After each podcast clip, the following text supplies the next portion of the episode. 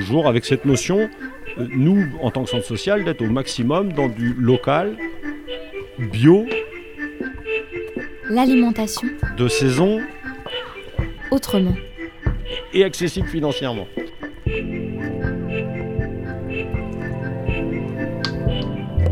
François Diaz, directeur du centre social de Fougères, famille active. L'alimentation autrement. Une collection de reportages à la rencontre des acteurs et actrices de l'alimentation saine et durable en Bretagne.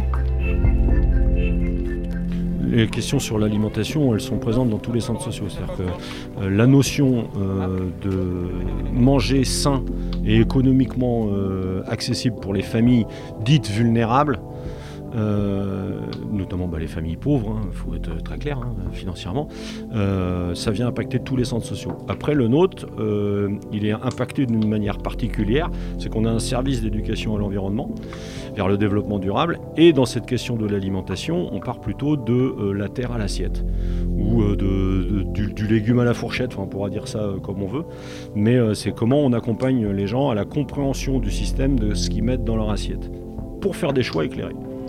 Ça, c'est une spécificité.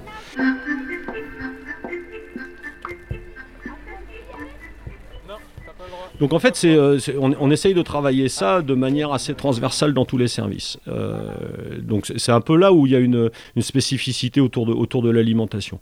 Par exemple, dès le multi-accueil, le multi-accueil, on a une cuisine intégrée. C'est-à-dire qu'on ne se fait pas livrer des repas à l'extérieur, euh, tout fait, qu'on réchauffe et qu'on sert aux gamins. On a une cuisinière. Et la cuisinière, elle a dans son cahier des charges de, poste de travail, de travailler au maximum produits bio, locaux et de saison. Toujours du frais, bien évidemment. On crée nos repas, on crée nos menus, on crée nos repas, on va chercher nos, produits frais pour les transformer. Il n'y a plus de reste. Donc il n'y a, plus de- a plus de gâchis. Il n'y a plus de reste. Il y a zéro reste. C'est-à-dire que c'est très rare euh, que euh, la cuisine, quand euh, le repas est fini, il reste une ou deux portions. Je peux vous assurer que quand euh, on avait des, des, repas qui étaient livrés par des entreprises et pourtant qui nous faisaient des bons produits, on peut pas. On était entre un tiers et la moitié de ce qui était livré qui restait. Ce n'est plus le cas. Donc en fait, il y a une maîtrise des coûts, comme je dis. C'est-à-dire qu'aujourd'hui, euh, euh, ce qu'on achète, c'est manger.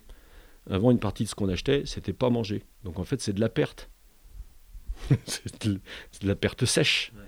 C'est des, rencontres à un moment donné, c'est-à-dire que euh, on, décide de faire euh, de, de- des actions autour de l'éducation à l'environnement, et notamment euh, l'éducation à l'alimentation est venue assez rapidement, donc on s'est entouré de compétences, et puis de ces compétences sont émergés des projets, recherche de financement, c'est comme ça que ça se construit en fait, ça part bien de la base, ce n'est pas que, c'est- comment on a mis en place un système où on est allé chercher des financements de politiques publiques existantes, parce qu'on avait des projets à mener avec les habitants suite à des constats sociaux. C'est pas pas l'inverse quoi. On n'est pas venu nous solliciter en disant il y a des financements, il y a un appel à projet, on va vous donner des sous, vous allez faire une action.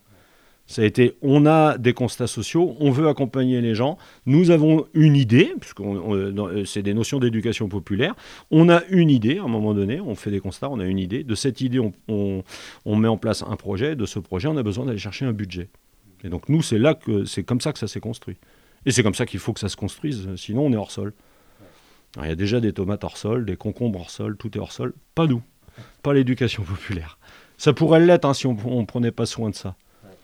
Mais euh, non, non, on, on est, on est un peu euh, les gardiens de, de- du fait que ce soit pas hors sol. Et cette question de l'éducation à l'environnement pour faire des choix éclairés, notamment autour de l'alimentation, ressort depuis, euh, depuis 16 ans. Heureusement qu'on a commencé à travailler dessus. Voyez C'est attendu, c'est demandé. Donc ben, on y va. On essaye de le traduire, euh, on aimerait en faire plus, bien évidemment. Déjà, avec nos moyens, je trouve qu'on est assez efficient. Manger bio, local et de saison. Ah, moi, je l'ai déjà dit. Ce reportage a été réalisé par la Corlab, en partenariat avec la Maison de la Consommation et de l'Environnement et la Confédération Bretagne Environnement Nature. Avec le soutien de l'ADEME, la DRAF Bretagne et l'Agence régionale de santé.